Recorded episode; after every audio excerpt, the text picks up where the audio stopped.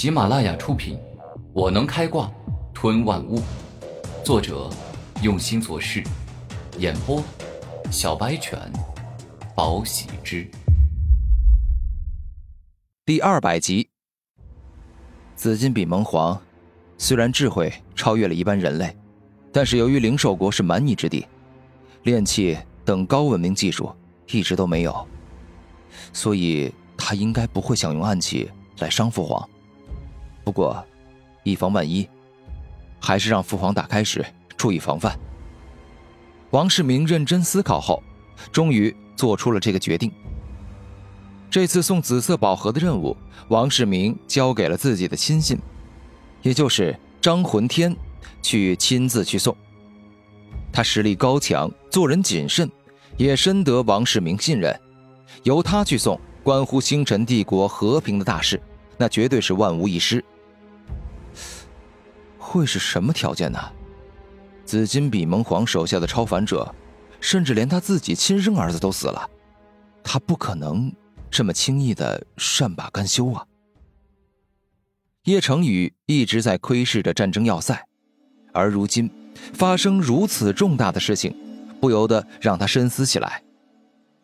突然，叶成宇灵光一闪，双目睁大，带着十分严肃与认真的表情说道。莫非是那样？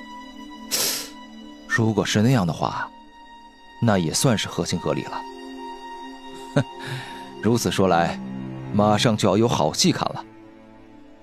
叶成宇露出一副吃瓜群众的表情。大半个月后，张魂天与星辰帝国的大皇子王建仁一起动用空间转移法阵，来到了战争要塞。王建仁与王世明虽说拥有同一个父亲，但却不是一母同胞的兄弟。王建仁面相狡诈恶毒，长着长长的鹰钩鼻，像是一个城府极深的阴谋家。当三十八岁的王建仁亲自来到战争要塞，王世明连忙去接见。现在的他既开心又难过。大哥，你来了。真是太好了！之前武帝为了我星辰帝国奋勇杀敌，结果却不幸身亡。这份失去兄弟的痛苦，跟外人不管怎么说，他们都无法体会。只有兄弟间才能明白真正的感情。当着外人的面，王世明基本上没有提过王健林的事情，因为有些事跟外人说是毫无意义的。他们很难明白失去亲兄弟的那种极致痛苦。是啊，五帝可是兄弟姐妹中天赋最高的，最有希望成为超凡者的妖孽。可惜呀，天妒英才，灵兽国突然发动战争，为了保护自己国家，父王不得不派出自己所有的儿子去上阵，最终才发生了那样的惨剧。王建仁摇头，虽说嘴上说的很伤心，但是内心却根本没有半点难过，因为他这一生最讨厌，甚至是最恨的人，就是剑妖王建林。王世明真是愚蠢，为王建林背上个屁啊！他早就该死了。如果不是因为他出生到这个世界上，身为大皇子的我，早就名正言顺的被立为太子了。当年王健林一出生就带有异象，释放剑客之气，之后还觉醒了锋利武魂，被封为妖孽后，我恨不得立马掐死他。哼，但我知道，如果我派人暗杀他，肯定会被父皇追查到，因为父皇是超凡者，拥有的本领超乎我想象。王建仁在内心自语：现在王健林死了。他可以说是最大的受益人，今后太子之位可以名正言顺的坐上了。这王建仁啊，真是一个贱人。虽说自古以来帝王家无亲情，但是自弟弟一出生就要杀了他的人，那也绝对是少有的。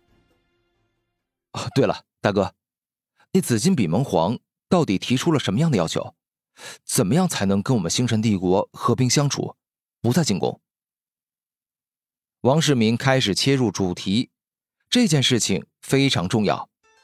好，这个呀，那紫金比蒙皇就是想要大量的食物，以及一些灵气灵丹，啊，这父皇啊，已经着手准备了。我来此地最重要的事情，就是奖励这次星兽战争中的大功臣，古天明。王建仁微笑说道：“哈，古天明啊，这少年真是了不起。虽说才来战争要塞不久，但是为星辰帝国立下了不少功劳，可谓是战功赫赫呀。”王世明点头，对于古天明没有丝毫嫉妒，因为他感觉自己能够出生在皇室，拥有现在这般实力与权力，已经是十分难得。世明啊！父皇来的时候呢，跟我说，这次你带领战争要塞的将士战胜了灵兽国，功劳很大，所以你回去啊要接受封赏。王建仁拍了拍王世明的肩膀，十分亲切的说道：“这战争要塞里还有不少事情要处理，我回去了之后。”王世明话还没说完，王建仁又率先开口：“嗨，你放心。”于兄会在你回来之前帮你管理好战争要塞的，你应该不会觉得在你走后，于兄这短短半个月就将战争要塞管理的乱七八糟，害得你回来得收拾烂摊子吧？王建仁笑着说道：“好，当然不会。既然大哥愿意帮我暂时管理战争要塞，那我自然是一万个放心。”王世明知道王建仁还是有些才华与本事的，并不是一个。废物大皇子，好，那好，那你将事情跟我交接一下，回去接受封赏。等你回来后，我保证将战争要塞原封不动的还给你。王建仁说话时就没有停止笑容。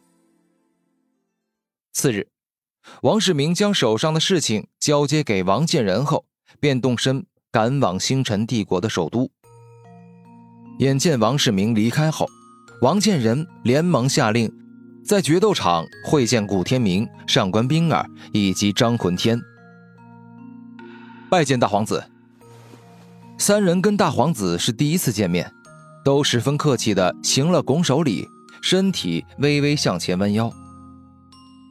三位客气了啊，你们都是这次星兽战争的大功臣，为了我星辰帝国能够胜利，付出了很多。这次。我召见你们，最主要的就是想要见识一下你们三人的强大，尤其是古天明。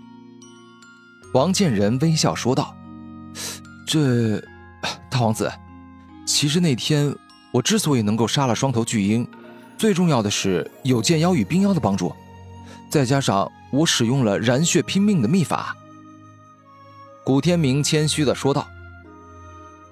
那号称天赋堪比五妖周玄通的紫金比蒙，你又是如何打败的呢？王建仁说话时一直笑眯眯的。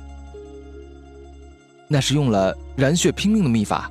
老实说呀，那一夜过后，我元气大伤，到现在还处于虚弱状态。古天明严肃的说道。